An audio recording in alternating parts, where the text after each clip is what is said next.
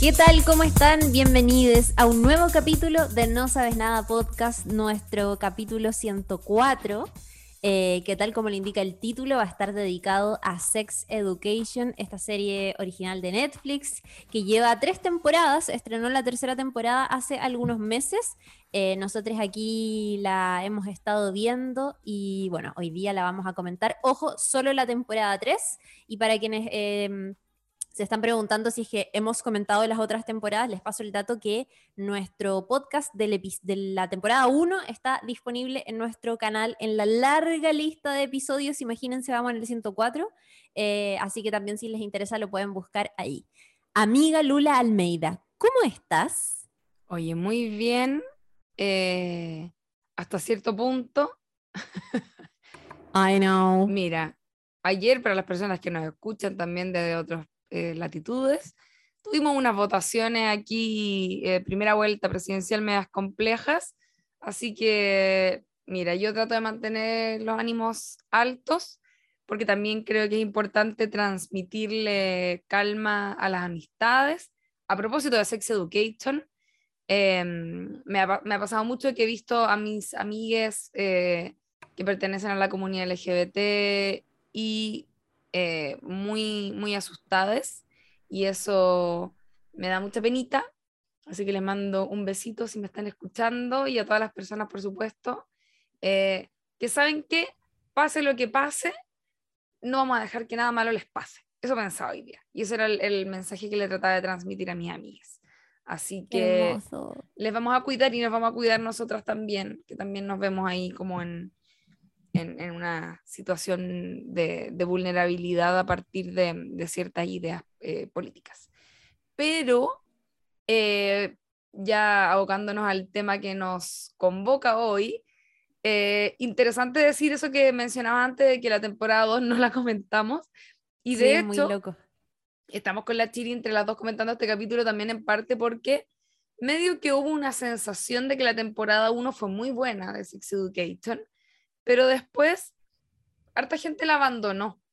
Ya se sentía quizá un poco repetitiva. ¿En serio? Sí. ¿Tú decís? El José la abandonó, por Oh. ejemplo. Ya, pero es que el José, mira, funao, te juro, que yo no sé cómo la abandonó. Quizás no era tan su onda igual, pero hay harta Es muy gente- conservador. Ah, te caché. Ah, te cachai pelándolo así, aprovechando que no está. Eh, no, como que igual a mí me, también me pasó que como que dije, "Ya, pero ¿qué más me van a contar? Tampoco es como que fuera una trama atrapante, ¿cachai? Entonces, todo lo que sí. tenía para ofrecer la primera temporada, medio que daba la sensación de que qué más no, novedoso nos podían contar. Y tiene algo de eso. Yo, de hecho, la segunda temporada me la vi full pandemia el año pasado en un momento en que estaba sola acá. eh, y fue como, ya, ¿qué hago? Estaba medio aburrida y me la zampé así en un par de días muy a modo personal, como que de hecho no sé si lo comenté con ustedes, ponte tú. Como que contigo en algún momento hablamos como, ay, yo también la había visto, ya, ya.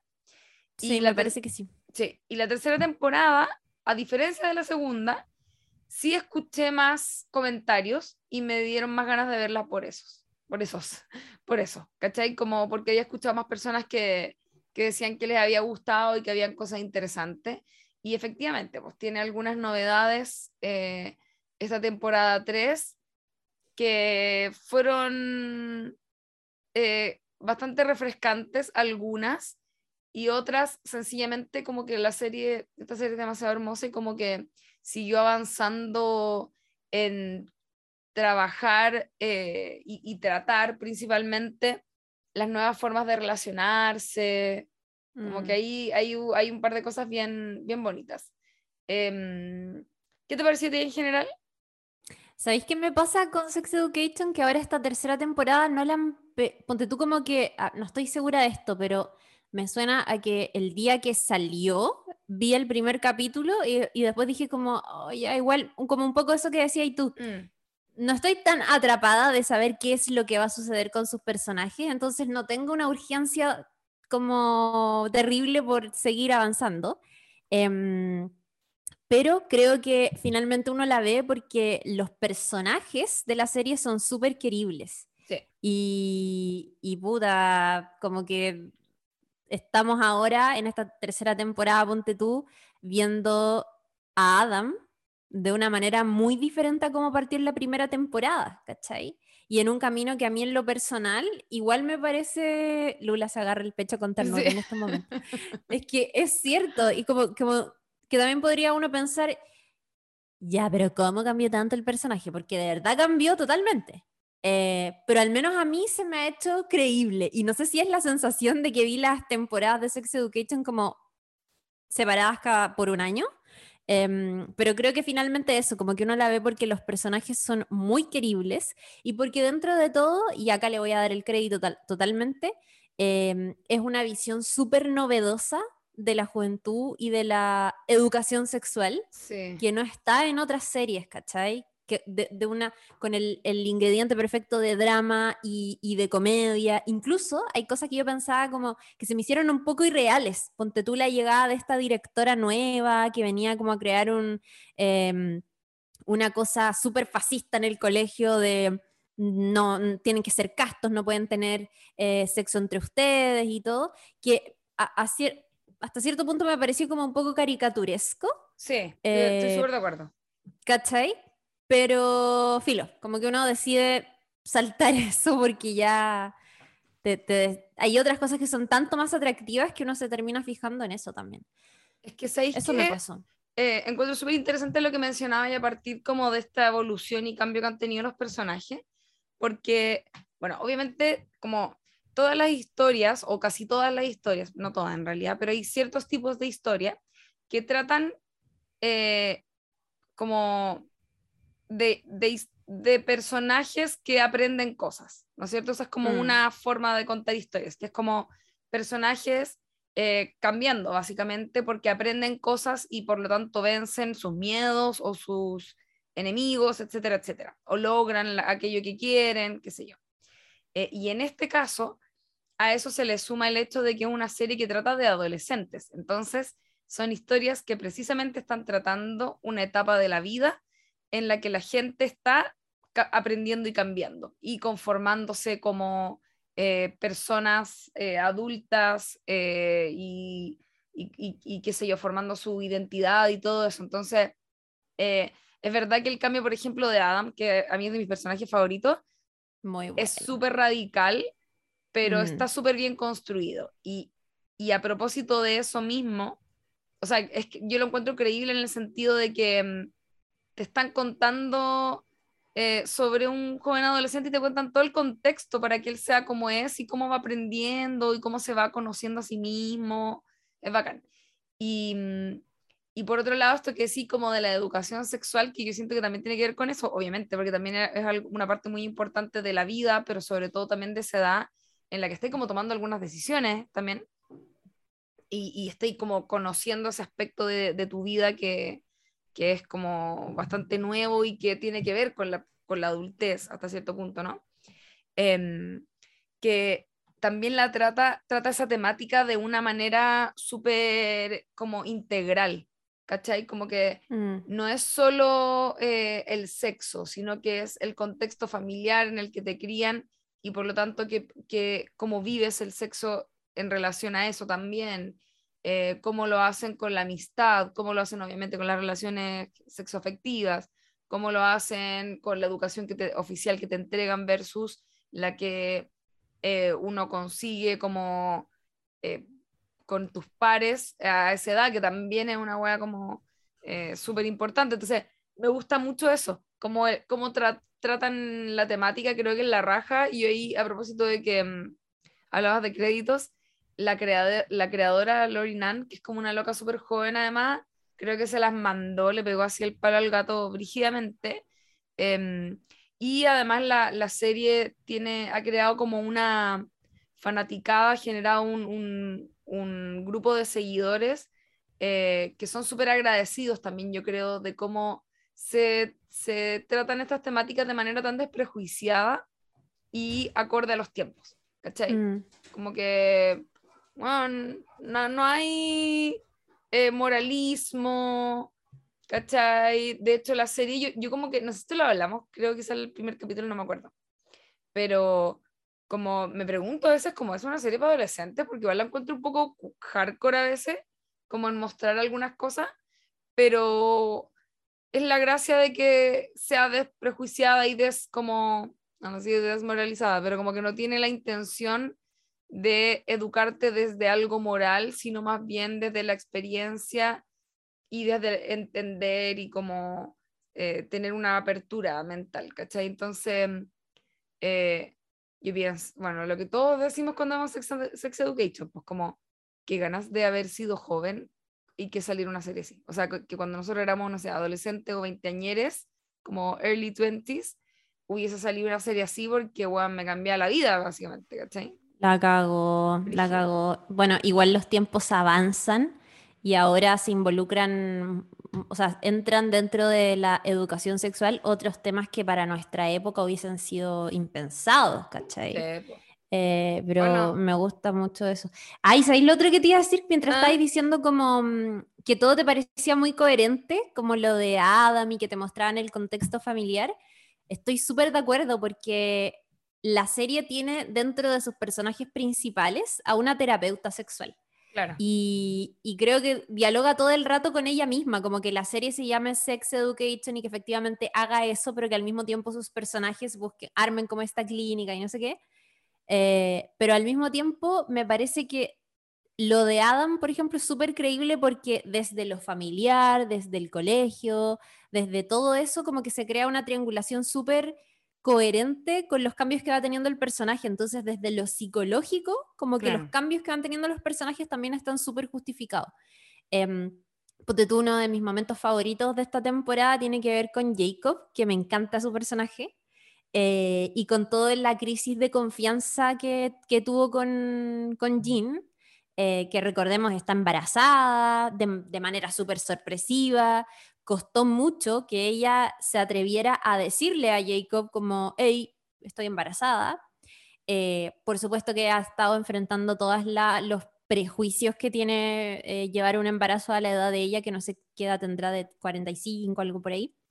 Em, no sé, ¿qué, edad tendrá? Nunca lo dicen. No sé, no, nunca lo dicen. A mí se me hace más mayor, como de 50, pero por, por el embarazo en sí, debiese ser más joven. Supongo, no sé. Sí, bueno, no sé, pero sí, como que no recuerdo que se diga. Y me gustó mucho cómo se aborda, ponte tú, toda esta crisis de confianzas que, que tienen ellos en esta temporada. Em, cuando en algún momento Jacob encuentra en la cocina un, no me acuerdo si es un botón, creo, como de alguien, Parece un botón de una... Sí, ah, o esa cosa, no? claro. sí. No sé cómo se llama eso. Sí, no sé cómo se dice, pero como una especie de pin que se ponen aquí en la, ya, en la muñeca. Y eh, e, es súper masculino, entonces se empieza a pasar como los mansos rollos. Y le cuesta efectivamente mucho confiar y en algún momento incluso desconfía de si la guagua es realmente de él o no. Eh, y hay un momento muy lindo, no me acuerdo en qué capítulo es, cuando él está a solas con la terapeuta. Estaban yendo en pareja para eh, como eh, superar todas estas diferencias que estaban teniendo.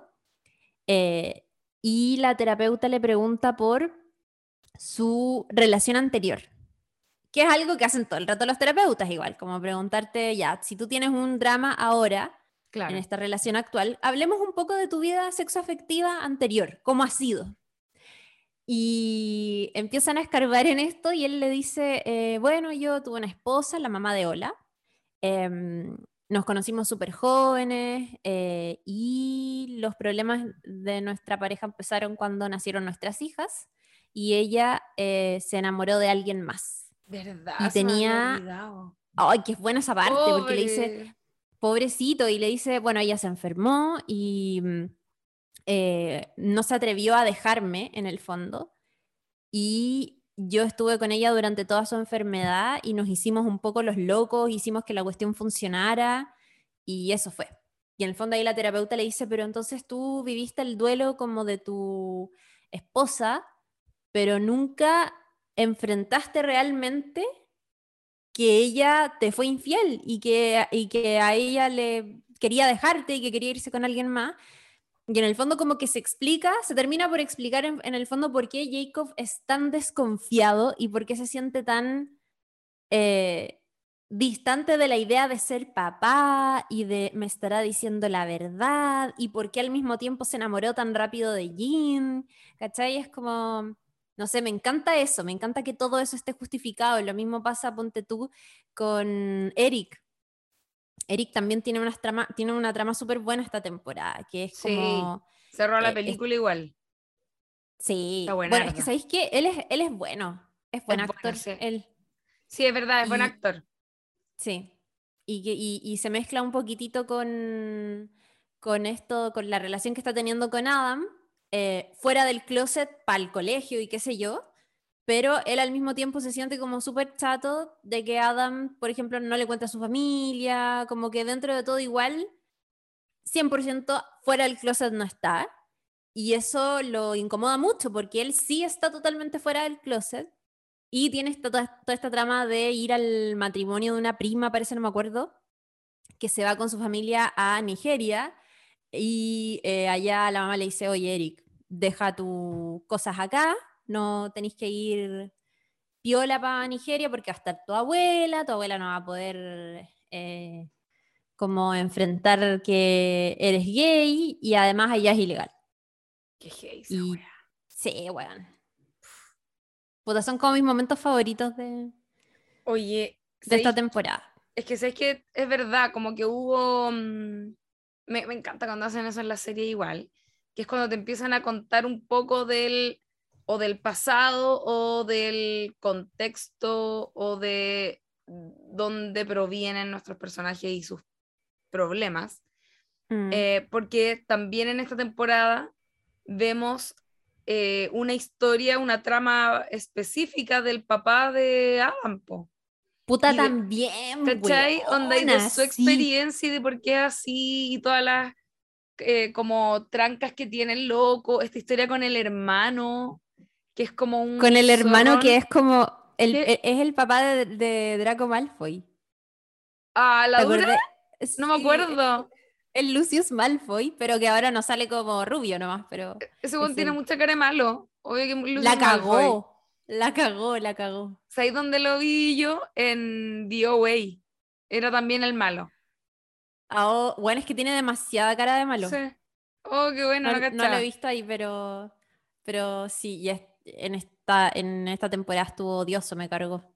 Sí, terrible, y, y, pero súper como eh, interesante el ejercicio que se hace como de ir para atrás a cachar eh, las trancas de este tipo que no solo se las traspasó en su momento a su hijo y que todavía está lidiando con eso y que de hecho fue lo que lo separó de la esposa, que es lo que se trabaja también en esta temporada, sino que también es una persona que estuvo a cargo de un colegio donde también imponía sus ideas como eh, más conservadora y también como súper como rígidas a partir de sus propios traumas, que es básicamente que su hermano es como eh, el bacán de la familia millonario, no sé qué, eh, y el machito que le va a la raja y que le hacía el manso bullying a, este tipo. Entonces, eh, obviamente eso también lo, lo, encontré como muy bacán de, que, lo hayan explorado. Me gustó Caleta. Y de hecho me terminó cayendo bien el loco, como que...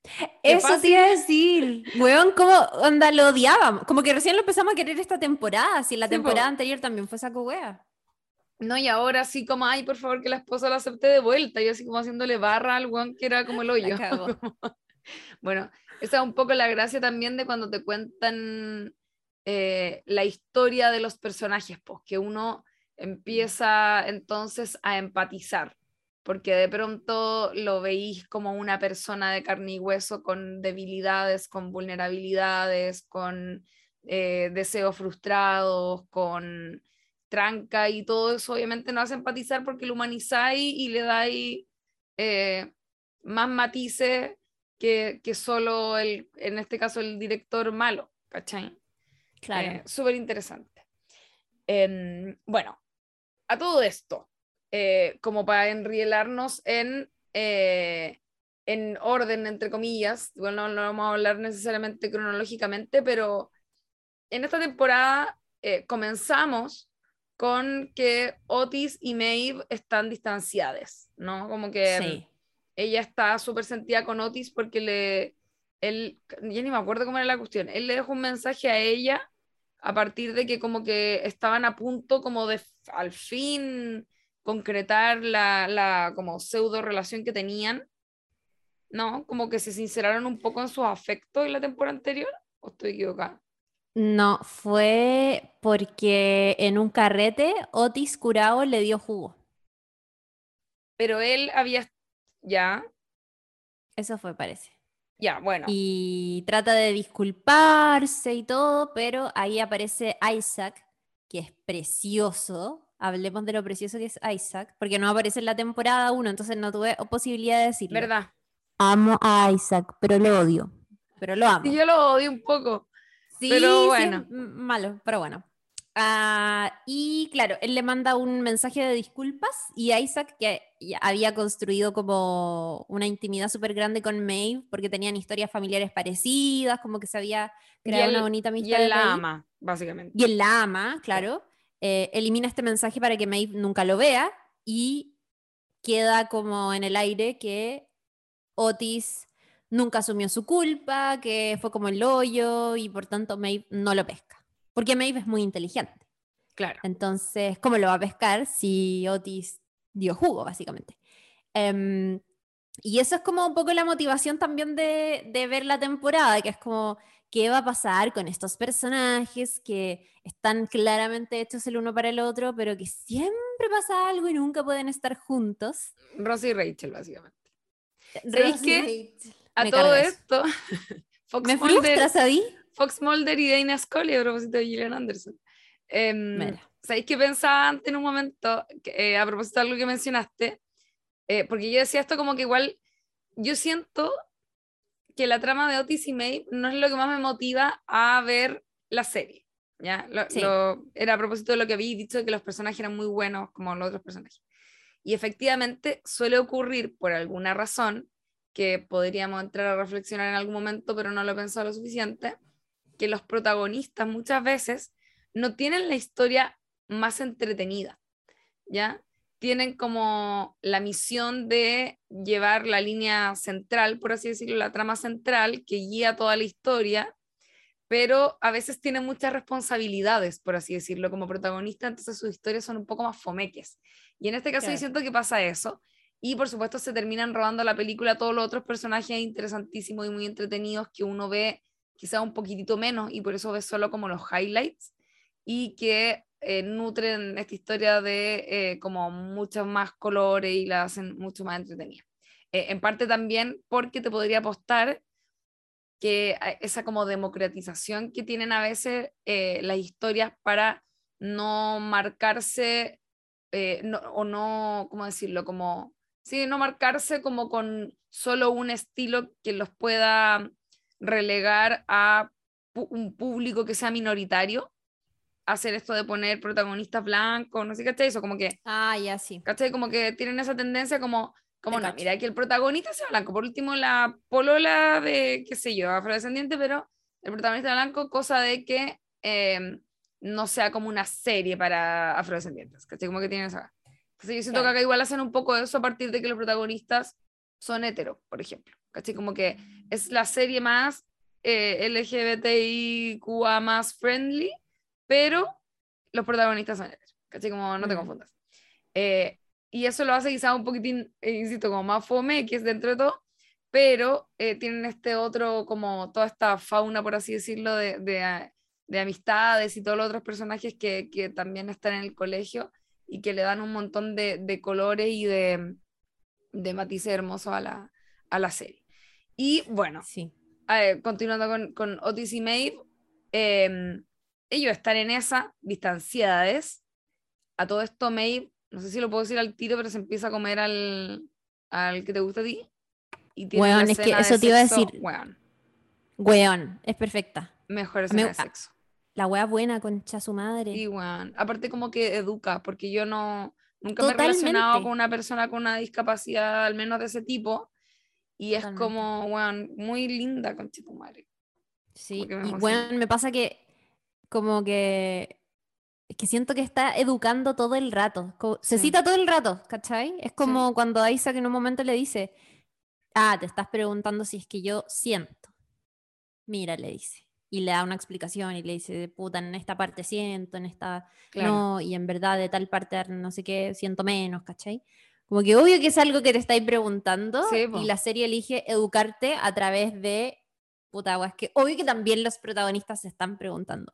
Creo que es de los momentos más valiosos de la temporada por lejos. 100%. es súper desprejuiciado, es muy es muy novedoso, weón. Es súper novedoso. Esas cosas no se ven tanto en la ficción. La otra vez me parece que em, la Romina Reyes entrevistó, creo, al, al, José, de hecho, para un artículo que escribió en el The Clinic sobre como este tipo de, de, historias en la ficción. Creo que era sobre este tema. Y puta, encontró muy, muy, muy valiosa esa escena. Fue solo una escena, lamentablemente fue como un momento en, en la temporada, pero suficiente y perfecto. Y además, para mí una de las mejores, así como por lo novedoso también, obviamente, y, y, y todo eso que, que, hemos dicho, una de las mejores escenas de sexo que he visto como en la ficción audiovisual, como que es que bueno, estuve viendo para el podcast que hice nosotros en el cine, que si quieren pueden buscarlo ahí. Lo amo, búsquenlo. Eh, nosotros en el cine. Perdón que lo repita, pero es que está muy bueno. Sí, está bien. Nosotros en el cine hablo de cine y sexualidad en parte y qué sé yo, tiene un enfoque igual como LGBT. Y me vi muchas películas en muy poco tiempo con caleta de sexo. Entonces vi mucho, era como una vieja de brava, como que eso le decía yo a mi pareja, como que cada vez que entraba como a mi oficina y estaba viendo como una escena así, brígida de sexo, pero porque tenía que ver la película. Y vi de todo, obviamente, pues, ¿cachai? La vida de Adele. Claro, bueno, la dura. Onda, vi caleta de cosas así, de hecho vi bueno, una película que era como, te lo juro que, como mitad porno, mitad trama buena, muy interesante. Eh, vi muchas cosas así, entonces como que siento que quedé curtida así como en escenas de sexo en el cine.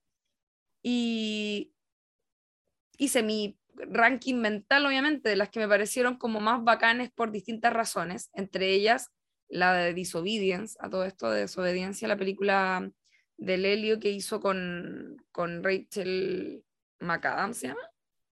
Sí. Mm, no, Rachel... ah, sí. Sí, Rachel McAdams y Rachel Weisz. Sí. Está, creo que está por ahí en, en Netflix en alguna plataforma, para que la vean. Y bueno, anda, o sea, muy buena.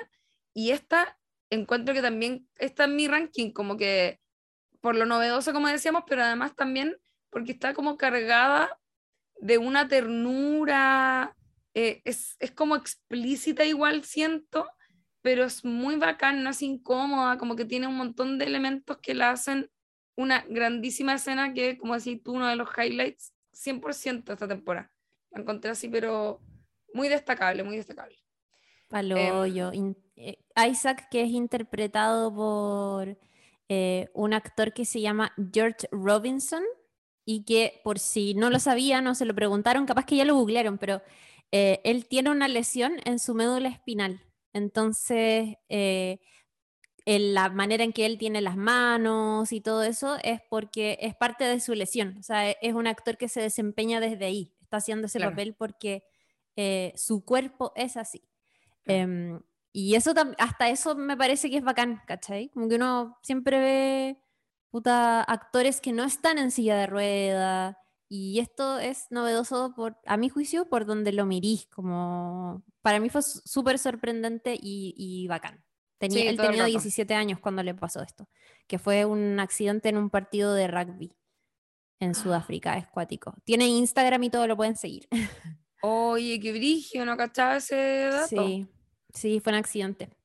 Ay, qué heavy. Bueno, en el, en el, como el personaje también era por un accidente, pero creo que era por accidente automovilístico. ¿O no? Me parece. No me acuerdo. Creo que lo explican en un momento. Bueno, y que además es un personaje súper interesante ese, porque tiene como una, eh, sobre todo en la segunda temporada, eso no lo vemos tanto en la tercera, porque ahí ya está súper entregado a su, al vínculo que, que, tiene con Maeve, pero en la segunda temporada lo vemos como un gallo con una coraza súper dura para enfrentarse, porque obviamente que algo que suele ocurrir, ¿cachai? En la vida real, que es como gente que a veces la ha pasado mal eh, al final son pesados porque saben que se tienen que enfrentar de una forma así dura a la vida porque la vida está siendo dura con ellos, ¿cachai? Mm. Em, y como que trabajan harto también eso, que lo encuentro re interesante, no es como una víctima, él es, es como solo una condición con la que tiene que vivir, pero, pero tampoco un personaje perfecto, de hecho a mí me cae un poco mal, ¿cachai? Como encuentro que está como interesante que lo hayan abordado desde ese lugar también. Em, bueno, y avanzando, algo que ocurre también en esta temporada es que, como se fue, habíamos dicho el papá de Adam, que lo echaron eh, del, del, colegio, llega una nueva directora que es, eh, se llama Hope y está interpretada por la actriz Jemima Kirk, que se acordarán de ella por el personaje que interpretaba en Girls, que es hermosa. Y eh, de pronto, primero se presenta, que lo encuentro muy acertado porque a mí me han pasado cosas parecidas en la vida, que es como esta gente que cuando la conoces por primera vez, te deslumbran con su buena onda y eh, Ah, sí. mostrando como una careta de, bueno, soy la persona más buena onda del mundo, eh, ámenme porque obvio, porque no? Y finalmente termina siendo Satanás, básicamente. Que igual también Sí. medio que esbozan que tiene un- ella sus propios eh, problemas porque eh, vive una vida un poco frustrada, como su vida personal, No me Eh, gustó eso. tampoco. Me, me cargó que hicieran esa wea. Me cargó. Es que sabes que lo hicieron muy por encima. Porque Sí. igual no es mala la wea, ¿cachai? Pero es confuso Pero- el personaje, porque se, se muestra de una forma y es demasiado extremadamente dual. Es como muy amorosa y una buena joven y como que es bacán, pero en realidad se pone súper fascista para algunas cosas, eh, pero en Mm. realidad igual te tiene que dar pena un poco porque no sé qué, entonces como está muy, No, me cargó. muy bidimensional, como que le faltan matices al personaje, me pasó a mí. Es que, es que es verdad, como que la mayoría de las veces que la vemos, la vemos en el contexto colegio, escuela, ¿cierto? Claro.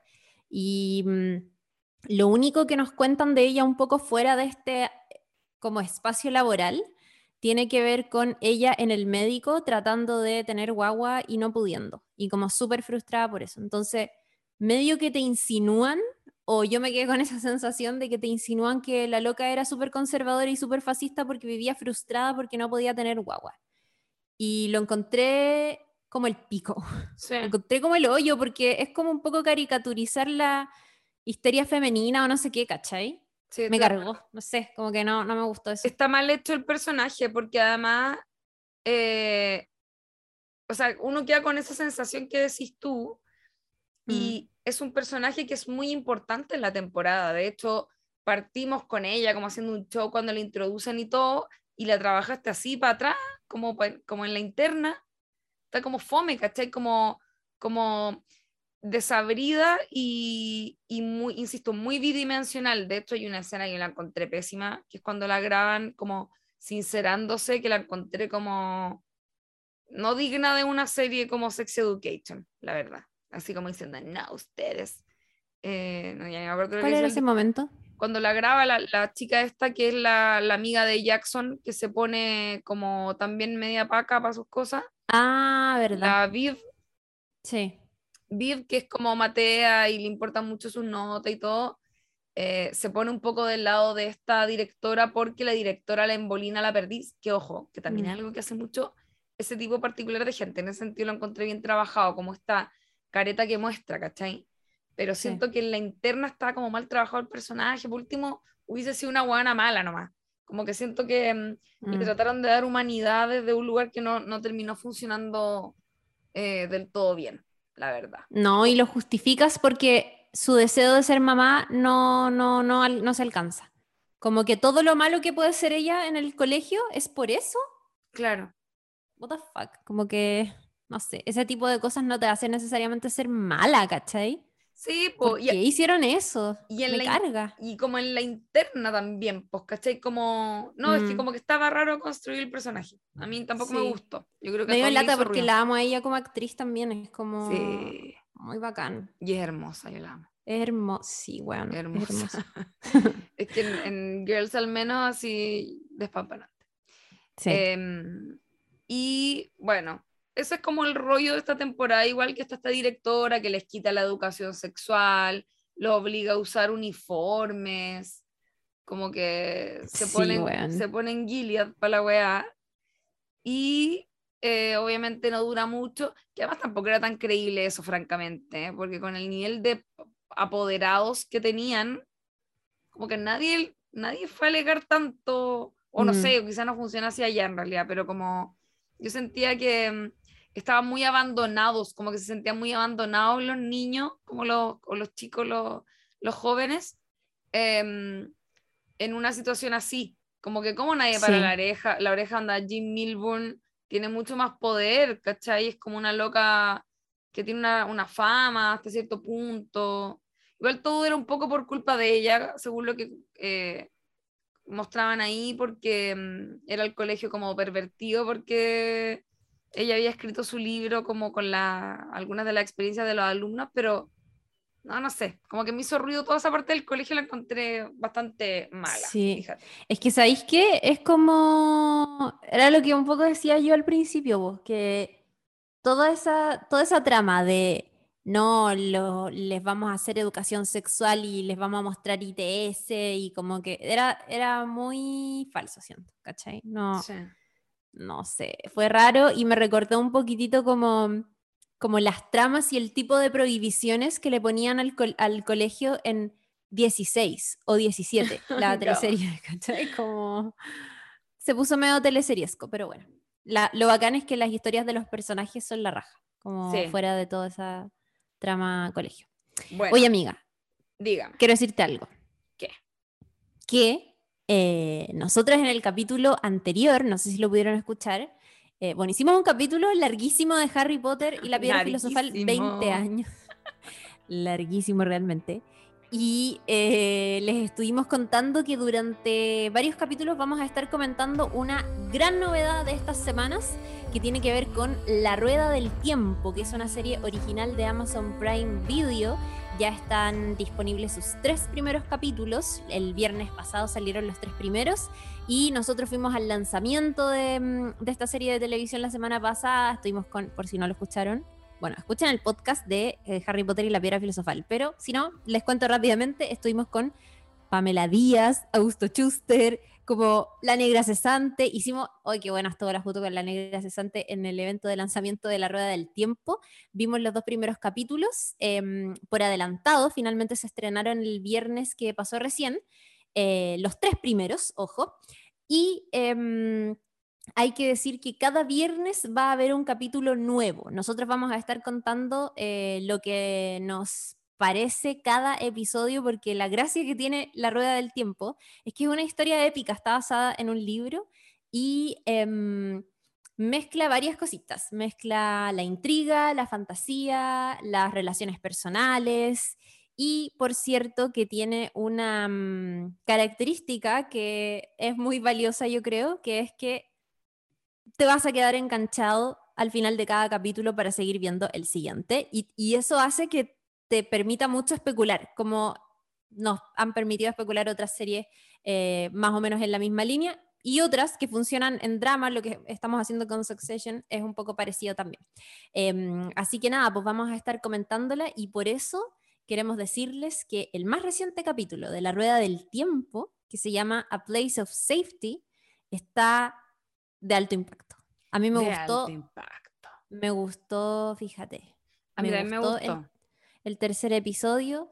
Eh, y acá, ¿sabéis que como dato les quiero contar que lo dirigió eh, Wayne Yip, que es eh, director de varias cosas interesantes. Ponte tú, amiga Lula, fue director de Utopía. Y Utopía, ojo, la británica. Buena. Que nos gusta mucho. Ay, qué Histórico director también de Doctor Who y mm, va a ser director de algunos episodios de la serie de, The Lord of the Rings, que ah, también va a estar en Amazon Prime Video. Así que eso. Cuéntame, amiga, ¿qué te pareció este capítulo? Dato ese no, lo sabía. Em, mira, me gustó Caleta eh, cómo partía, porque además, es que, weón, eso, ya, primero, ah, solo decir que acuérdense que aquí nosotros hablamos con spoilers, así que eh, vean los tres primeros capítulos, porque vamos a hablar hoy del 3, que el, el, capítulo anterior mencionamos eh, un poco sobre los dos primeros y ahora eh, teníamos el 3 pendiente. Y bueno, spoiler, salen estos monos satánicos, loco, que te lo juro que me perturban caleta, porque además, me, ¿sabes qué me pasó? Me recordó caleta el, cómo trabajaron el sonido de esas partes medias como terroríficas eh, a, cómo lo hacían en Lost, que era como, había una mezcla de sonidos que, te, que eran muy perturbadores, ¿cachai? Que son muy sutiles que ponen. Eh, yo me acuerdo en el caso de Lost era como que ponían, eh, por decirte algo, hacían que hubiese una nota que fuese como escalando, escalando, escalando, y, y eso inquieta, po, porque uno no, mm. es como que no se estabiliza, por así decirlo. Y, el, y acá había también como una mezcla de sonidos en como medios guturales y, de, y como bestiales em, de, de, estos como que son como medio centaura, no, no, es centauro la palabra. ¿Cómo se llaman los que tienen como pata de, em, de animal y, y, cabeza de... No es que se es que es otro ¿Minotauro? Ah, Minotauro quizás quiero decir. Pero sí, son terribles. Terribles satánicos. Es que tienen dos patas. Tienen dos patas, pero son patas de bestia. Claro. Y, cabeza de bestia también. Y cabeza de bestia, pero figura humana, básicamente. Claro. Y además, muy. Y muy. Son muy violentos, como que son sanguinarios, ¿cachai? Entonces, mm. esa yo la encontré un poco terrorífica, pero me gustó mucho que partiera hacia el capítulo los Trollocs. Los Trollocs. Porque al tiro, eh, como que te, te mantiene, obviamente, ahí como agarrada viendo qué onda, qué pasa. Y algo que no habíamos enterado en el capítulo anterior es que esta chica que era muy amiga de Wayne, que era la, mm, la una de las protagonistas, podríamos decir, eh, sobrevivió al, al ataque de los Trollocs. Entonces vemos, que también fue algo que me, me recordó un poco los, que es que parte con, con la, como con la perspectiva de ella, habiendo sido secuestrada por eh, los Trollocs. Entonces veí, los veía a ellos como siendo, eh, puta, despedazando a, una, a otra persona que se habían secuestrado también y sabéis que bien le toca su turno a ella, básicamente, mm. y sin embargo ella logra escapar eh, y termina matando a uno de los locos y como que eh, yo siento que esa imagen está muy buena porque lo mata como en una piscina de agua, entonces cuando emerge, emerge como guerrera, que era algo que ella no,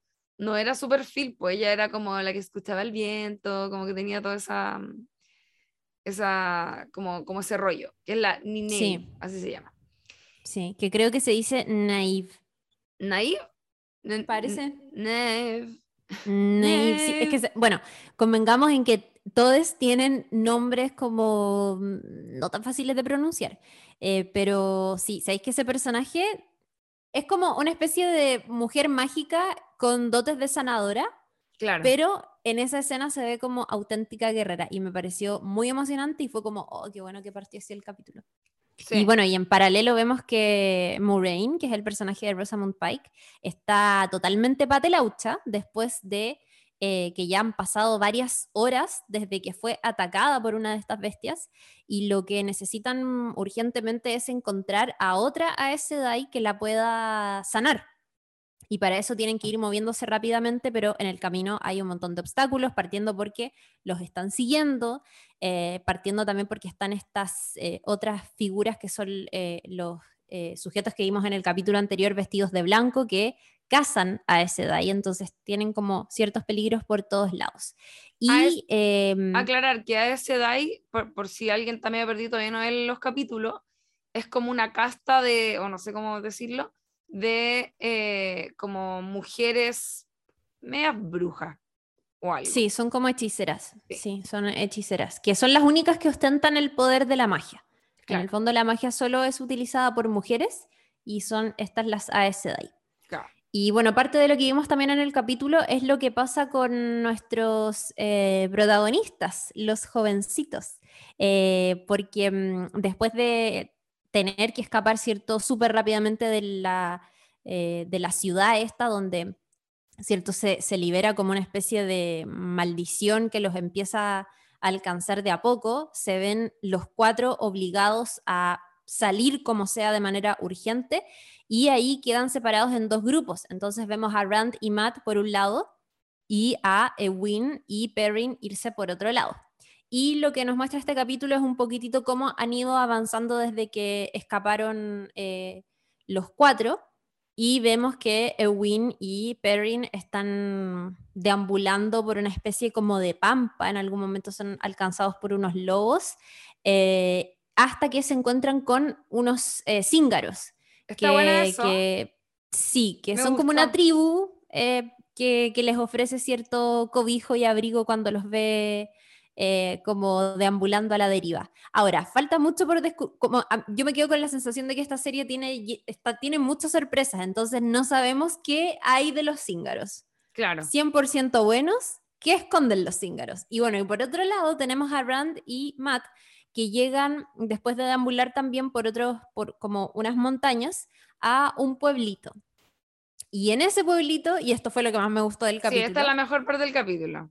Sí, es lo que les pasa en esta, llegan a una posada y necesitan urgentemente quedarse ahí, pasar la noche, ¿cierto? Pero em, tienen que trabajar de alguna manera para conseguir el dinero y pagar eso. Entonces la chica que trabaja en esta posada, como en este bar, les dice, ya, ok, corten leña. y, que es como muy bacán ella, además. Esto es muy bacán, ¿cachai? Que, que le dice como ya que les voy a dar una cama y como para que puedan solucionar sus problemas de pareja, como que la serie aliada, aliada pues sí, como deconstruida toda. Creía que eran pareja, básicamente, y encontré como bacán eso, que también nadie, eh, él tampoco, el, el, loco que él, era Rand, ¿no es cierto? Al que le dice, tampoco como que se ofende, nada de eso que normalmente uno podría eh, ver en el pasado en una situación así, sino que es todo muy... Eh, futurista para ellos, porque obviamente son como medios medievales, pero la mentalidad abierta. Me encantó. Sí, fue acá en ese momento. Em, y eh, cuento corto, vemos por un lado que eh, hay que decir, eh, Matt, a quien yo cariñosamente apodé Ñuñoa, está taimado, como que se volvieron a invertir los papeles. Ahora Rand no está tan taimado, pero el que está, el que sí lo está es Matt y se va a, bueno, entre medio le roban como su, su chau, le roban la chauchera a Matt y tiene que ir a, a, conseguir algo, medio tienen ahí como una discusión con eh, Rand y se separa, se va como a otro lugar y eh, cuando ellos llegan al pueblo ven que hay un tipo colgado en la entrada y le ve a ese tipo, a ese difunto, unos eh, como cuarzos, unas piedras, entonces dice, esto tengo que ir a robar porque esto es dinero. Y ahí es sorprendido por un sujeto que habían visto antes en el bar, que era el, eh, ¿cómo le trovador. dicen? Claro, como el trovador. Sí, juglar creo que es la palabra que, ocupan. Em, y, le dice como, ¿qué estáis haciendo? Y él le dice, eh, no, nada, estoy aquí robándole estas piedrecitas. Y bueno, la cosa es que roban las piedras y medio que conecta de manera súper genuina con este personaje. Y en paralelo vemos que Rand está en la habitación con esta chica, con la, con la niña que estaba ahí en el bar. Con la Y em, claro, y en un momento eh, ella trata de darle un beso y él se aparta porque recordemos que Rand está profundamente enamorado de Ewin. Em, y ella le dice, ah, es porque llevo la trenza, ¿verdad? Te recuerda a ella y él como, oh my god, what the fuck is going on? Como que no cacha nada porque es como, te vengo conociendo recién, que sabes de Win, what the fuck. Y ella le dice entonces que, mm, bueno, como que no, no, no le revela mucho por qué sabe lo que sabe. Claro. Pero la cosa, y cuento corto, es que tienen que salir arrancando porque la muchacha no es de los trigos muy limpios y eh, los acorrala y en ese momento llega entonces este personaje que habían conocido en el bar, el juglar, el trovador, y los salva. Y le dicen, ok, tenemos que irnos urgente de acá. Ella no era de las buenas y bueno, aprovecha de, matarla y les salva entonces. Que igual era interesante porque ya lo que le, ocurría finalmente, que lo menciona ahí antes de morir, es que ella soñaba con estos como elegidos, donde probablemente está el, elegido, y por lo tanto, como que hay cosas, hay más cosas mágicas. Eso lo encontré como eh, llamativo. Fue el manso giro, además que la loca terminara siendo mala porque a mí me estaba cayendo la raja todo el capítulo. Eh, así que buen gancho igual para el final. Y por supuesto, eh, te- ahora lo que queremos es que eventualmente se encuentren tanto Rand con Ñuñoa, con eh, y, y el otro loco, que además él también estaba infectado y estaba teniendo unos sueños medio raros. Así que eso no lo han sí. explicado, pero, Mm. pero está como ahí, como con el demonio adentro. Así Sí, que- hay cosas que tienen que encontrar respuestas en los próximos capítulos sí o sí, y que es qué hay de los lobos.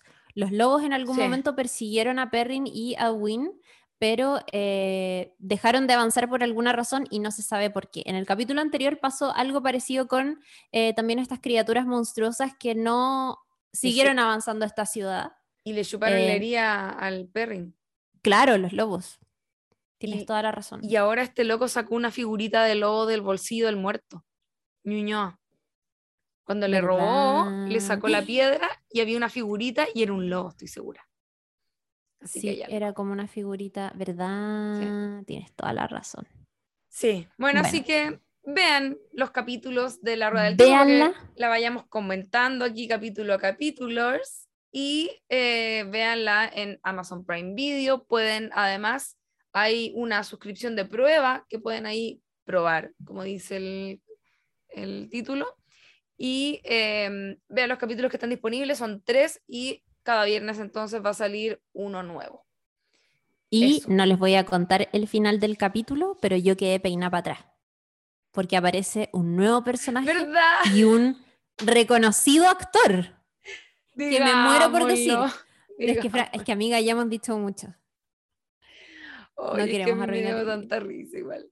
Ya bueno, véanlo pero- y se van a enterar Sí, no lo, no, después lo eso, no lo digamos en este episodio, sino que digámoslo en el próximo. Ya, eso. Pero yo quedé peinadísima para atrás y quiero puro verlo en este contexto eh, muy inglés, Sí, ¿o no? ¿cómo va a hablar? Ya, sí. Hay que hay que cachar ahí qué, qué va a pasar con ese personaje. Se me había olvidado. Muy bien. Así que ya lo saben, la rueda del tiempo, episodios todos los viernes ya disponibles.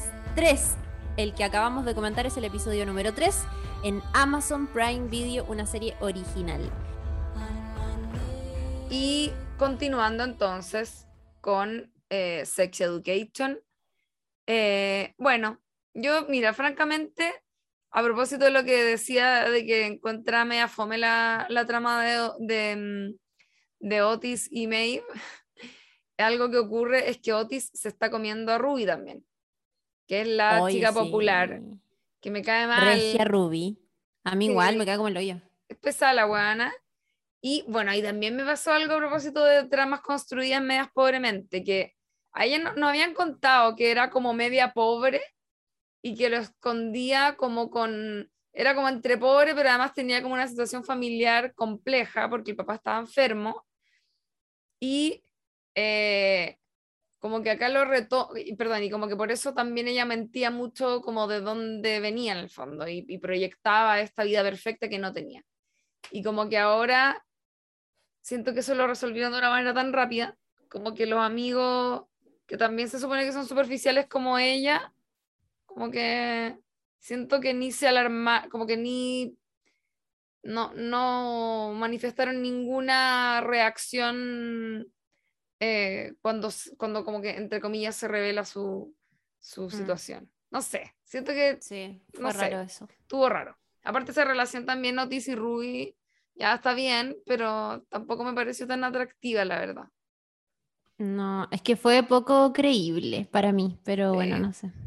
Poco creíble, Fue pero ya ok. Es como que le dieron quizás mucho tiempo porque podía ser interesante a algo que sí nos puede ocurrir en la vida, que es como tener una relación friki pasajera con alguien que nunca te imaginarías. Eh, pero acá Sí. le dieron mucha atención, y, pero tampoco lo trabajaron tan bien. ¿Cachai? Oye, igual quiero decir que empaticé mucho con Ruby y su pobreza y su contexto familiar y me cayó un poco mejor. Sí, sí. es que uno la entiende, pues sí lo mismo que Adam. Pero me pasó que sentí que no lo, como que esa historia estaba bacán y después, en un momento cuando ella está sad porque Otis la patea o algo, eh, como que los amigos, como que siento que no se tuvo que enfrentar a algo que se había proyectado. Quizás porque la serie es deconstruida y, y, el, y la equivocada soy yo, pero sentí que no hubo mayor reacción, ni siquiera de parte de ella, de que se expusiera su verdad. Eso me pasó. Mm. ¿Cachai? ¿Y sabéis qué? Tengo otro comentario. Eh, yo no, no voy a, ¿cómo se llama? No voy a criticar a los actores por cómo luz, por cómo son ellos físicamente. Pero sí me voy a poner pesada cuando a veces encuentro que hacen malas caracterizaciones, weón. Como que me pasa particularmente con el personaje de Ruby, que siento que el maquillaje que le ponen y como la ropa que le ponen hace ver a, este personaje como demasiado más grande. Sí. Y, y, loco, la actriz es súper joven, tiene 23 años, que se llama Mimi King. De hecho, si, si la buscan, se van a dar cuenta que se ve súper adolescente naturalmente, pero siento que todo el maquillaje que le ponen y como, no sé, como todo el, atuendo de Ruby no hace que parezca como de colegio, se ve demasiado más grande y no sé si eso es intencional o qué, pero me parece que si quisieran hacer que se viera más grande, harían que se viera un poquitito más grande. Pero me pasa que encuentro que se ve como de 30, más grande. Yo, tengo una explicación para eso, yo creo. Porque es verdad lo que decís, que la hacen ver muy mayor con, con el look que tiene. Pero es que yo creo que es. Eh, ¿Mm? Las inglesas son ¿Mm? súper emperifolladas. Como que. Yo me. ¿Sabes por qué lo, lo pensé ahora que lo dijiste en realidad? Pero yo tengo una hermana que vive en Inglaterra y he ido a verla. Y ponte tú algo que me llamó mucho la atención alguna vez, es que vi niñas, Juan, así como de 13 años, 12 años, onda, chicas, chicas, ni siquiera como adolescentes grandes, eh, así, como pintas paloyo, con taco, carterita, como, bueno, es como que acá nosotros igual somos distintos, como que tenemos un, una, un look mucho más como mm, casual, la gente usa jeans, zapatillas y está todo bien, Mm. Eh, y allá yo, yo, tengo un poco la impresión, sobre todo en los pueblos más chicos, no sé cómo será así como en Londres, ponte tú, em, pero como que harta pinturrajeada, media como estucado, así brígido, y también ropa como que al final a mí me parece poco sentadora, ¿cachai? Pero me imagino que es la onda que tienen ellas nomás. Y como que se arreglan mucho, onda, mucho, mucho. Entonces, pensando en el personaje que tiene Ruby, que es como la loca popular, que que está todo el rato fija, como en qué te poní, no sé qué, como que además que es eso más exagerado un poco, ¿cachai? Me imagino. Sí, igual. sí, puede ser, puede ser, puede ser, puede ser. Igual eh, su amiga, ponte tú, que como que obedece un poco al mismo estereotipo que quieren eh, presentar. Em, es hermosa. Ese personaje que es el de Olivia, puta, no es, no, siento que no la, no la, no se ve tan vieja, ¿cachai? Simone Ashley se llama la actriz. Pero siento que lo que hacen con eh, Mimi King es como demasiado y ella no luce así, como por qué quieren hacer que el personaje de Ruby se vea tan demasiado mayor. Me pasó, sobre todo en esta temporada, que encontré que era demasiado treintañera y es como, realmente la intención es hacer que se vea como de 30 porque, no sé, es raro. Puede ser. No, no sé si me fijé tanto en eso me, me, había fijado en eso como del, del nivel como de sobrearreglado, pero no, mm. no, no caché como eso de que a lo mejor se veía tan vieja, o quizás asumí que era más vieja nomás, y como que era fuerte la wea. Pero claro, sí, sí que es joven. Bueno. Sí, pues súper joven. Bueno. Ahí con la trama con eh, Ruby, que básicamente tiene mucho sexo con Otis. Eh, no, tampoco de las tramas que me pareció más interesante, siendo bien honesta. Eh, Same. Vamos de menos a más. Así que la siguiente sería lo que ocurre con todo el embarazo probablemente de Jean, que igual tú ya lo mencionaste, que estuvo acuático porque se tiraron un momento en que la loca anda casi muere. Y bueno, yo quedé con ataque, creo que te conté eso cuando la estaba viendo porque como que yo había empezado a ver la temporada y como, no, sí, filo, la vi tranquilamente y en un momento dije como, me queda como uno o dos capítulos, como muy casual, lo veo mañana, como como, y lo, voy a dejar pendiente, y justo me quedé en el capítulo en que la loca está en la clínica y dije, Juan, está ahí que se muere. Yo creo que lloré, incluso. No te rías, weona. yo, yo lo pasé mal. Yo no, no, pude dejarlo pendiente. Yo no terminé viendo el capítulo en horarios muy extraños. Eh, porque hubo tensión como a un nivel en que en esa serie no habíamos visto antes, probablemente. Sí. ¿Cachai? Tienes razón. Y mm. además, el personaje de Jim Milburn es muy querido, como que, bueno, además de que Gillian Anderson, obvio que yo estoy como un poco obsesionada quizás con ella, pero como que ella es muy simpática, estaba, además, estaba peleada con Otis, porque le, algo le hizo, parece que le, ¿qué era? Yo no me acuerdo, como que se entrometió en algo y el cabro se picó porque además fue un adolescente, igual como que uno lo ve como agrandado en el colegio en algunas cosas, pero con ella se comporta como un hijo adolescente con su mamá extraña que le da un poco de vergüenza y todo eso. Eh, entonces, más encima la loca queda hospitalizada en la clínica como al borde de la muerte con el cabro enojado, que sus últimas palabras que le dijo fueron como, no sé, me caí como lo oye, no sé, o algo como muy mala onda. Entonces, eh, fue como súper tenso ese momento.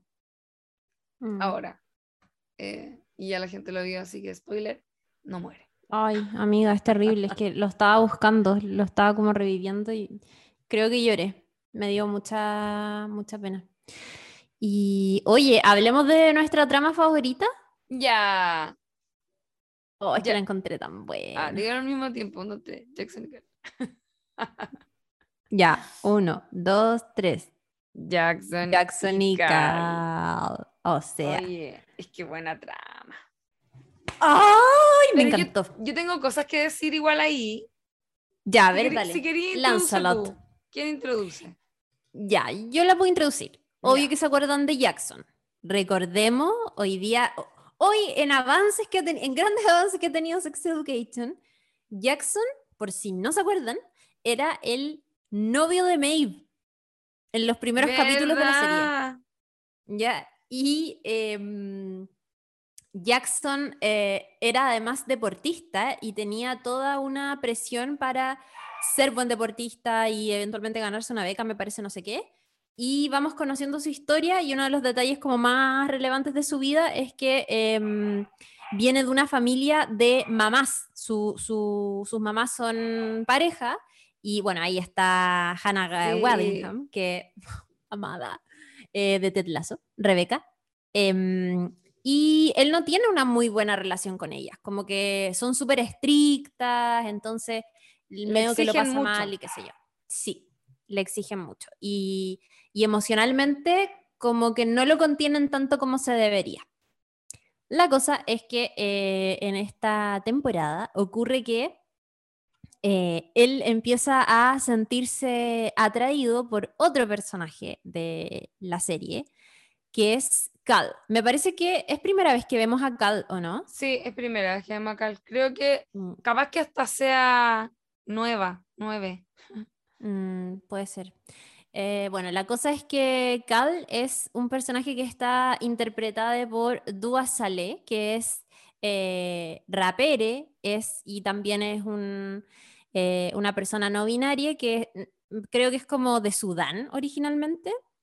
Y que se, se, unió en estos capítulos a Sex Education para mostrar una trama que está bacán, porque lo que pasa con el personaje de Cal es que se ve súper acosada por esta nueva directora, por Hope, que le dice como, oye, tienes que vestirte con falda. Y Cal le dice, es que no me siento cómoda con falda. No, es que tienes que hacerlo. Bueno, y tiene ahí como una lucha eterna en el colegio porque le exigen ir con cierto uniforme, pero además empieza a conectar primero amistosamente con Jackson hasta que después se sienten súper atraídos eh, y bueno, en algún momento en, el viaje se comen, eh, se comen, ay, qué, qué juvenil, qué informal lo que dije, bueno, se, se dan un beso y eh, después empiezan, empezamos a ver que emocionalmente hay una cosa muy fuerte entre ellas también. Y lo más bacán que, o sea, lo, más interesante que a mí me pareció, al menos de esta trama, es cuando em, pasa que Jackson se siente, Jackson, que es un hombre súper heterosexual, se siente muy atraído por Cal, pero no puede dejar de verle como una mujer. Y Cal no se siente así. Entonces le dice como, chuta, me gustas mucho, pero no puedo lidiar en estos momentos con la idea de que me veas como una chica. Entonces, bueno, nada que hacer. Pues, tengo me dio que mucha pena eso igual. Sí. Como que me- debo reconocer que me dio un poco de rabia. Porque sentí que, Mm, como que en el fondo lo que le pasaba también a Jackson era como, eh, que igual es interesante encontrar esta temática, que era como el, el sentirse atraído por una persona como Cal, lo hacía a él eh, ser como LGBT, ¿cachai? Como que lo transformaba en una persona que, que cabía dentro de un espectro de orientación sexual que él no estaba entendiendo del todo, por así decirlo. claro. ¿Cachai? Y que es una, esa weá es muy cuática, porque eso es una realidad que yo no sé, no soy experta en este tema, entonces no sé bien cómo se percibe o cómo se, mm, eh, como entre comillas, califica una persona en, en su situación, ¿cachai? Pero es como, en el fondo, si te sientes atraído por más de un género, en teoría eres bisexual, pues, ¿cachai? Como, o a Claro. lo mejor pansexual, no sé, como que tenía un... eh, y él como que no podía convivir con eso bien, como que ese era su rollo y me dio un poco de rabia, porque es como, pero loco, si igual venís de una familia mm, como homoparental, debería Mm. tener un poco más de abertura mente. Ahora, que se le exija a una persona eh, tener esa apertura de mente solo por venir de una familia así, también obviamente no es, un- no es algo real, pues, ¿cachai? Eh, Claro. O sea, o no está bien, como que filo, de la persona. Pero me dio como un poco rabia, debo reconocer, porque además me gustaban mucho juntes, porque Mm. encontraba que eh, hacían buena pareja, como que también Cal era súper interesante y como que le enseñaba cosas nuevas y Jackson es un weón muy bacán, entonces también dan ganas de verlo en esa, ¿cachai? ¿Cachai? Que yo no he visto todavía a Cal en eh, otras cosas, pero sé que sale en una serie que se llama Generation. No sé si la cachai. No, no tenía, no, pensaba que era como su único papel. Sale, Como que estuve cachando y, y vi que era rapere, pero Sí. solo no, sí, ya. Ya, Buena, sale, sale en, una, en una serie que se llama Generation, que es de HBO Max, está por ahí. Yo me vi algunos capítulos y es como unas, esa sí que es una serie como de nuevas generaciones eh, muy moderna, ¿ya? Pero así como complicada. De Ya. hecho, la primera escena de la serie es como una loca como dando a luz y o abortando, no lo sé todavía, en un baño como de un mall, una wea así muy cuática. Como que es, es como cruda eh, adolescencia. Y aparece ahí. Así que por si acá para que Buena. si quieren le echen un ojo. Está, está entretenida la serie, pero yo no la, no la seguí viendo. Em, me encontré súper interesante a Cal, como que el personaje era bueno porque además tenía una diferencia, porque hacen un paralelo un poco, también para que no sea como el único personaje no binario, ¿cachai? Que te muestran a otro cabre que es, eh, no me acuerdo el nombre, ¿Verdad? la verdad la caché, eh, como que le caché en Instagram. Pero Ya. bueno, filo. Un, otro personaje. eh, que Que era como emo. O no sé si emo, pero poco, poco. por el está- pelo. está como en una situación bastante similar Mm, y resulta que es más sumise. Entonces no, no tiene la capacidad quizá o, o por distintas razones, ¿verdad? Eh, le cuesta mucho más como pararse frente a Hope eh, con estas presiones que aparte es súper desagradable. Es que bueno, ese personaje Hope está acuático. sí, Em, bueno. es como el innombrable un poco, siento. Mm. eh, como en, en este mostrarse de una forma como y, y- y estar todo el rato eh, maltratando por debajo con estas reglas que impone. Y, mm, y se genera ahí también como una fuerza entre ellos, como entre estos dos personajes que son no binarios, como que tienen...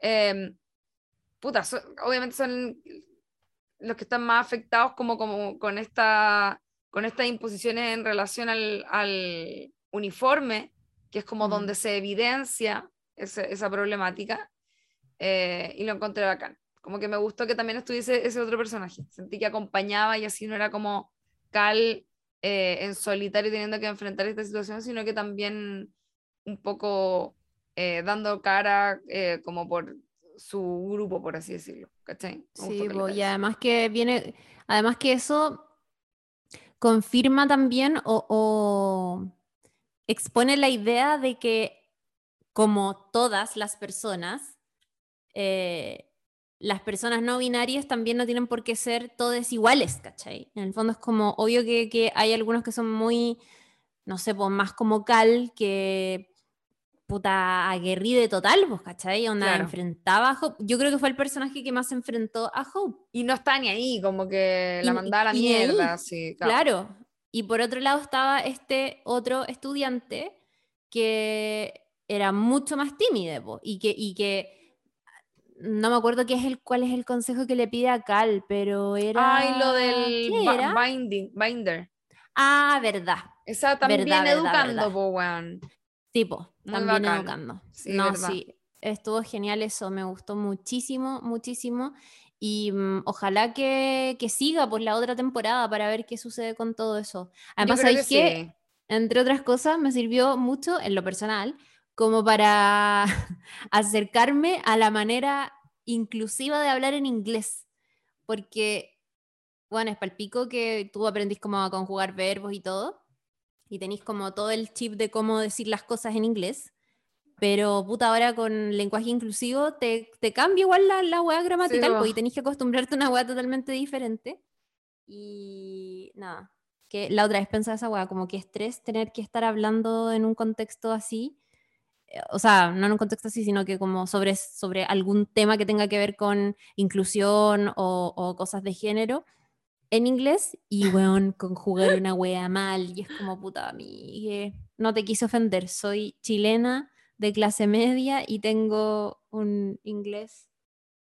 Eh, no sé, pues hablo inglés, pero no soy. Es que basado en otra época, entonces integramos esos conceptos todavía como. Sí, pues, weón, totalmente. Igual en todo caso, en esos casos, cuando uno. Em, eh, sabe que se puede equivocar y ofender, yo creo que es bueno como decirlo, bueno, o de antemano o después, como por si acaso me cuesta, porque es súper normal, pues también obviamente, o sea, bueno, hablando de cualquier cosa, a veces uno eh, dice las palabras mal, más aún con ciertos conceptos que igual estamos recién integrando a nuestro vocabulario. Yo creo que se entiende. Y yo creo que si uno lo explicita de esa forma, eh, nadie debería por qué ofenderse en el fondo. No es como, no hay una mala intención detrás. Mm. no, totalmente. Igual para, ¿Mm? para los que quieren aprender español y hablar en inclusivo, esa hueá sí que es difícil. No, porque ahí se a la chucha. Sí, se fueron a la mierda. eso. Oye, em, y bueno, yo creo que sí, ojalá que esté Cal en la próxima temporada. Yo creo que se, me imagino que se irá a quedar porque también era un personaje que le debe haber ido bien, está, está la raja. Eh, y aparte para que sigan ese, esa trama, a ver qué pasa, bueno, quizás se mantienen en amistad. Además que, ¿sabéis que francamente, dame la madurez de Cal? Porque es, es, tan bacán lo que hace, ¿cachai? Además como, puta, ni siquiera yo me conozco tanto a mí misma y no puedo estar asumiendo tus dudas heterosexuales, como que, no sé, Onda, resuélvelo tú. No, no, no puedo en estos momentos. Ya la vida es, es, muy compleja para una persona como yo para estar como asumiendo el resto de las cosas. Claro. Y, y eso no debe ser nada de, de, fácil, porque además a Cal igual le gustaba Jackson, ¿cachai? Sí, pues le gustaba. Sí, eso es, eso es lo que yo por eso tengo como un poco la esperanza de que Jackson se deje de jugar, básicamente. Se deconstruya lo Se deconstruya rápidamente.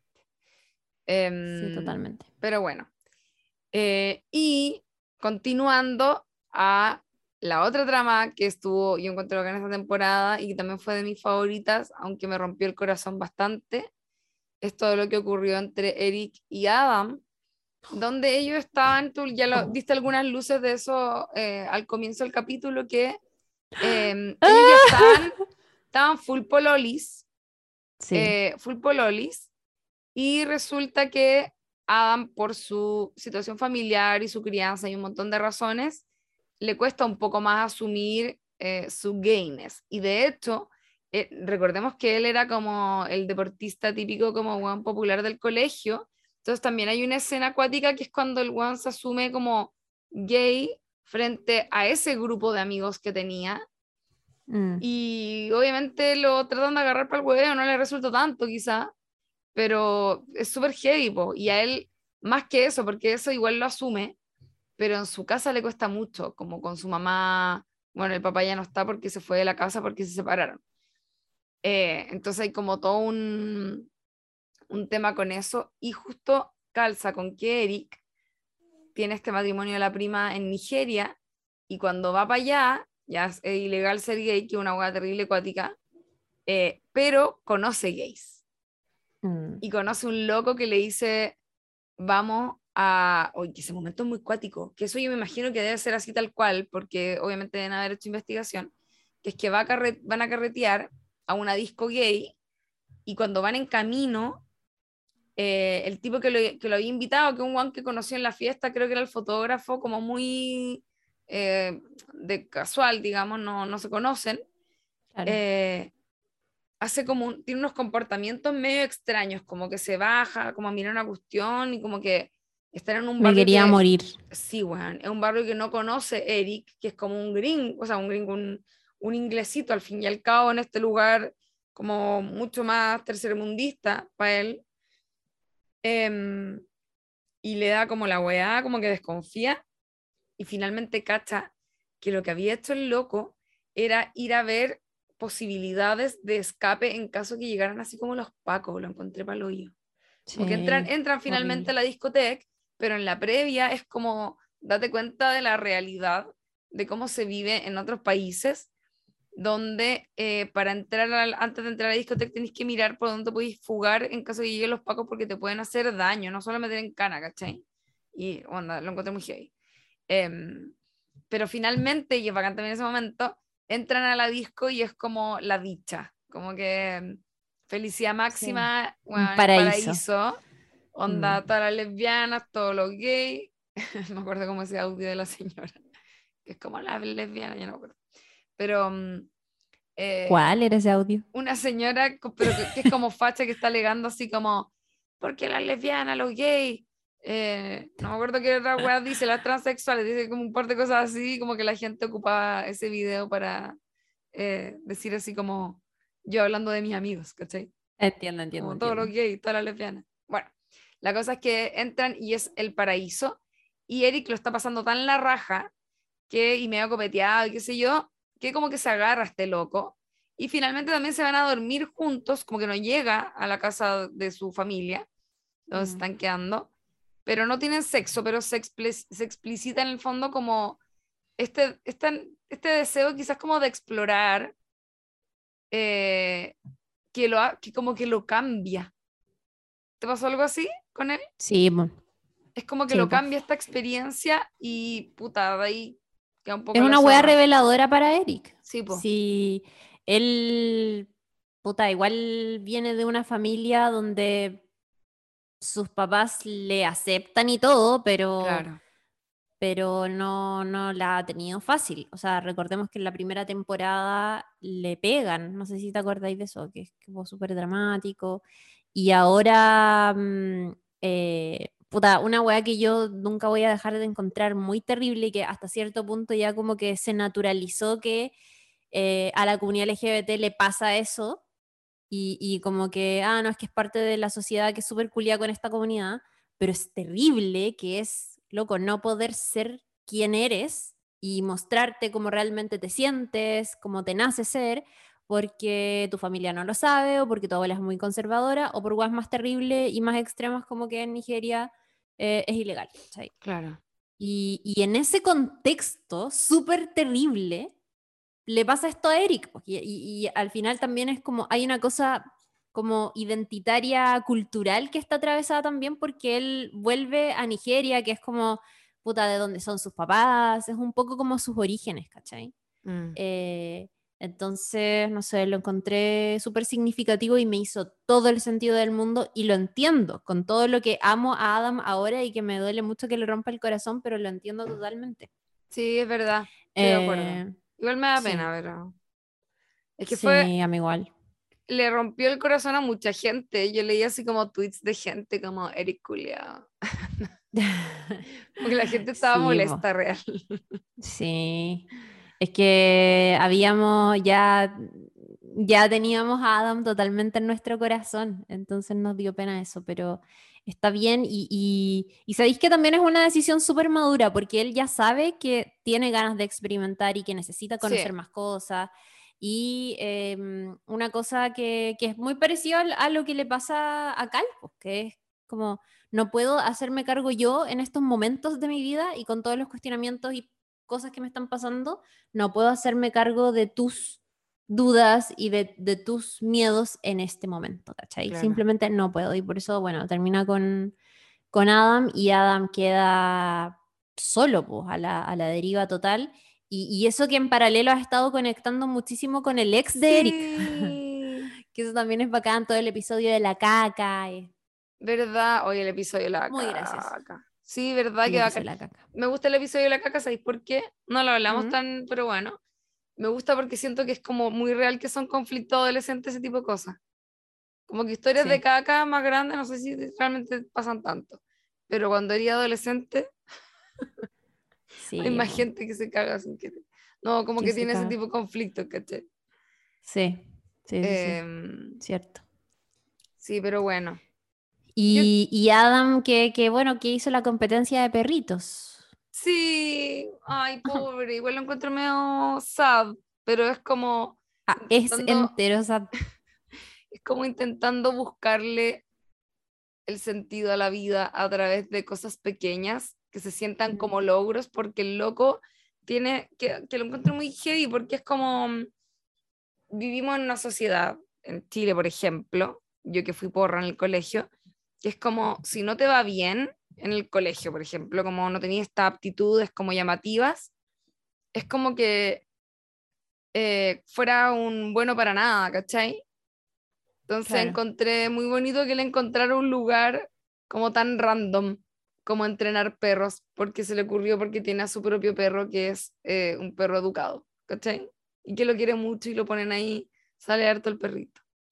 Eh, y además, sí. En toda esa familia conecta con esta historia que decíamos al comienzo del papá de Adam, que está como tratando de volver con la mamá, entonces como que también ahí está formando algo eh, que está interesante. Yo lo pasé bien, de hecho, con la trama de la mamá y el papá de Adam. Como que me gustó esa trama.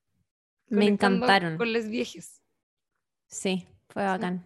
Fue muy bacán eso. Ahora en la próxima temporada deberíamos ver cómo los hombres eh, Groove se enfrentan a sus, se, se hacen cargo finalmente de lo que les está pasando. Eh, igual Adam al final de la temporada le, le dijo a su mamá que, que Eric eh, no era su amigo, que era su pareja. Ah, Pero-. Em, pero le, le manifiesta también su temor y su miedo a que su papá lo sepa. Entonces, chuta, ahí- por ahí la mamá que estaba súper embalada con, con- con su ex esposo, como que para un poco, le baja un poco la, la, la emoción porque ve que su hijo está en una situación súper compleja y quiere apoyarlo, por supuesto. Entonces, bueno, no sé. Y, y me da pena al mismo tiempo porque eh, Mr. Groove está súper motivado con volver a estar con su esposa y chuparle el chorito y hacer todas esas cosas bacanas y como que, bueno, no está siendo correspondido en esos momentos. Y se va a vivir con el profe, me da risa eso. Que es un buen personaje, oh, además. ¿verdad? Oh, pero ¿sabéis qué? No me, me carga ese personaje del profe, lo encuentro como medio verde. Sí, extraño, es un extraño personaje. Sí. Pero, Sí, no me pero esa situación es muy sitcom, como esos dos buenos viviendo juntos. Em, Totalmente. Sí. Bueno, no hablamos mucho de Amy, porque no hablamos nada de Amy, que, pero que también es como un personaje que estaba medio en pausa, porque está ahí como superando lo que le ocurrió en la temporada anterior, que fue acosada en un bus y quedó súper traumada. Entonces está Mm. como ahí también un poco contenido, otras cosas llamativas de la serie, de esta temporada por lo menos, eh, Anwar, que se le hincha la cara por un lubricante, esas cosas pueden ocurrir al parecer, Oh, verdad, me muero. es como alérgico a algo y se le hincha la cara. Sí. conchetumare. En fin, me da mucha Ah, risa esa verdad. weá y a la vez como googleando, como, ¿es esto posible? Como después mirándome al espejo una weá así. ¿Y era posible? Eh, es posible, pues, porque algunos, bueno, de hecho me han dicho, ¿cuál era? Ay, Loren, me habían contado algo, que como tienen azúcar, algunos, estas Ajá. cosas con sabores, eh, te pueden salir como hongos, tienen todas esas problemáticas, como que los con sabores no son Ay, muy buenos. no. Parece que tiene que ser como en base a agua y sin sabor a nada, idealmente. Mm, Sí. sí, qué terrible. Yo he, ocupa- he ocupado con sabores, pero cuando era mucho más chica. Yo tengo, pero lo Y son entretenidos, pero igual pegajoso. saben a, a chicle de mala calidad. Raro, Entonces, sí, como que no vale tanto la pena. Mm. Sí, es verdad. Bueno, yo quiero decir que parecido a. ¿Cómo se llama el personaje? ¿Quién? ¿Cómo se llama él? El que, al que se le hinchó la cara. Anuar. Ya. Muy parecido a Anuar. A mí me pasó una vez, pero con semen. Me cayó en un ojo. Oh, he escuchado gente. Y fue horrible. Fue horrible porque que- tenía el ojo. Se me achicó. Se me achicó. todo lo contrario a él. Se me achicó el ojo. Y todo lo que lo abierto que lo tenía, lo tenía rojo. Pero rojo en serio, onda mal. Y tenía que salir, onda como. oh, Y no, aparte bueno, que siendo más joven, sobre todo, como ir al doctor como ayuda, eh, me paso- tengo este problema en el ojo, ¿qué te pasó? Eh, mira, ¿cómo querés que te explique? Como que ya tener que empezar a hacer toda esa conversación está difícil.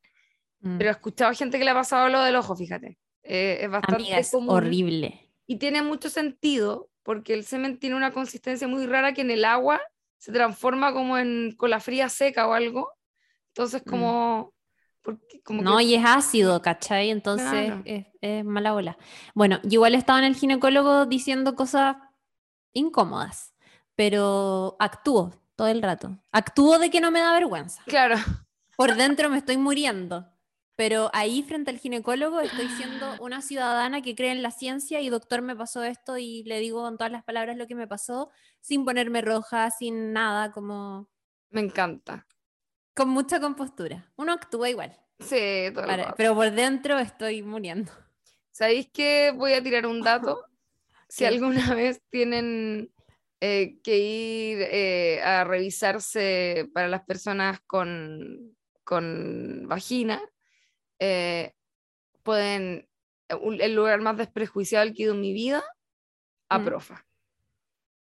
¿En APROFA, serio? son unas siglas, sí. No me acuerdo Sí, la- no, si cacho a profa, perfecto. Sí, no lo digo también para la gente que está escuchando, eh, es una sigla lo que acabo de decir, APROFA. Pueden pillar hora y hay- eh, ha sido el único lugar donde no me he sentido eh, que me han mirado raro ni nada y que me han hecho todas las preguntas correctas. Es bacán. Pero ¿por qué tan desprejuiciado? ¿Qué viste? Amiga, me hicieron, porque hay que hecho cuando hacen preguntas cuando uno va como al gine y es como... Sí, sí, sí. Cantidad de parejas, todo así. Ya, Ujú. acá fue como, ¿usas juguetes sexuales durante la relación? Eh, ¿Con quién, eh, con qué tipo de personas te relacionas sexualmente? ¿Con cuántas? Como todo eso con cara de póker eh, Ujú. Y como no asumiendo nada, sino que preguntando de manera muy bacán. Eso me pasó.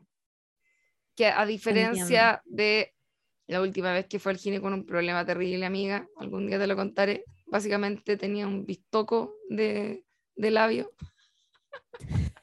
Se me inflamó. Creo que.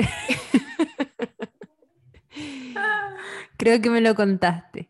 Creo que me lo contaste y te voy a decir algo en el chat. Ah, ya. Pero no lo leas. Ya no, no lo voy a leer. Bueno, y algo que me pasó es que. ya no, bueno. Este estaba impactante.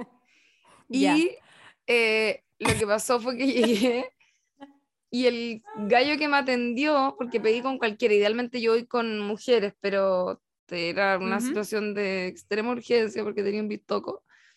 em, me, no me preguntó nada y asumió todo. Como, ah, es porque usas protectores diarios. Bueno, dile a tu eh, pareja hombre, como, no me preguntó nada, ¿cachai? De hecho, no ocupo protectores diarios, como que asumió un montón de cosas y en cinco minutos me mandó para afuera y yo soy terrible en esas situaciones porque no se me ocurre nada al momento, se me ocurrió todo como media hora después, incluyendo el enojo y las ganas como de haberle escrito en su, eh, qué sé yo, libreta de anotaciones algo.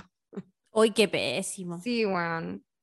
Qué Pero pésimo. bueno, cosas que ocurren. Mm. Así que ahí le tiré el dato a profa por si alguna vez. Nunca Eh, he ido a Profa, pero. bacán. mm, Pero es, no Pero son... cacho perfecta la pega que hacen y, y voy a un ginecólogo. Ah, ya, eso te iba a decir. es mayor, pero es eh, pro aborto, es Ah, ya. bacán. Y a veces sale en la tele, lo entrevistan caleta. Ah, ya, buena. No, este lugar yo iba, iba a aclarar, no son gines, eso sí son matronas. Entonces no hacen todas las cosas, pero para ir así como a controlarse su pap y weá, todo bien. Genial. Eso. Y con Genial, eso cerramos. genial. con ese dato. Y con eso cerramos. cerramos Eh, este eh, y con el bistec cerramos el capítulo de Sex Education. el Oh, vistoco. Qué bueno. Ya, pero es que no le digáis bistoco porque me, que me da gusta. mucha más risa. Solo te falta decirle churrasco. Elvis. Con Elvis. Elvis cerramos este capítulo de Sex Education, muy education, muy sex. eh, todos nuestros consejos además. Eh, eso. Vean la rueda del tiempo en Prime Video, Amazon Prime Video para que podamos irla comentando capítulo a capítulo. Esta fue. Y escuchen el capítulo de Harry Potter y la piedra sí. filosofal 20 años, dos horas y media. Uf, heavy. Nos han Buen llegado capítulo. caleta de comentarios. Además, caleta. la Chiri imitando a todos los personajes de manera magistral, porque ustedes no sé si saben, pero aquí tenemos una doblajista profesional. Eh, así que grandes momentos se vivieron en ese capítulo, que además estuvimos a punto de perderlo, porque después de grabar Oh, como sí. tres horas, pensamos que no se había grabado, fue terrible. Menos mal no fue así. Eh, eso, por este lado, Lula Almeida se despide. Si quieren encontrarme en redes, soy Lula, la del barrio. Nos vemos en un próximo capítulo. Chiricita, si se quiere despedir. Amiga mía, me despido también. Claudia Cayo les habló por aquí. Sí, sí. Y, y nada, eh, me encuentran en Instagram como Chirimoy Alegre y en Twitter con 2E al final, pero más que nada retuiteo y no tuiteo mucho en Twitter. Em, y en Instagram me la paso hablando de cultura pop y cosas por el estilo. Así Sí, que, eso, Oye, la han visto en el metro, me han dicho, yo todavía no la veo. amiga, voy- tienes que verme en el voy a metro dar una porque estoy vuelta. Solo para mirar la tele del metro, línea 1. Amiga, Chiri sácate una hablando. foto, porfa. Obvio lo voy a hacer, una selfie contigo Ya. atrás. Genial, Ya, genial, hermoso. genial. Ya, un besito, que estén muy bien y nos vemos en un próximo capítulo. Adiós.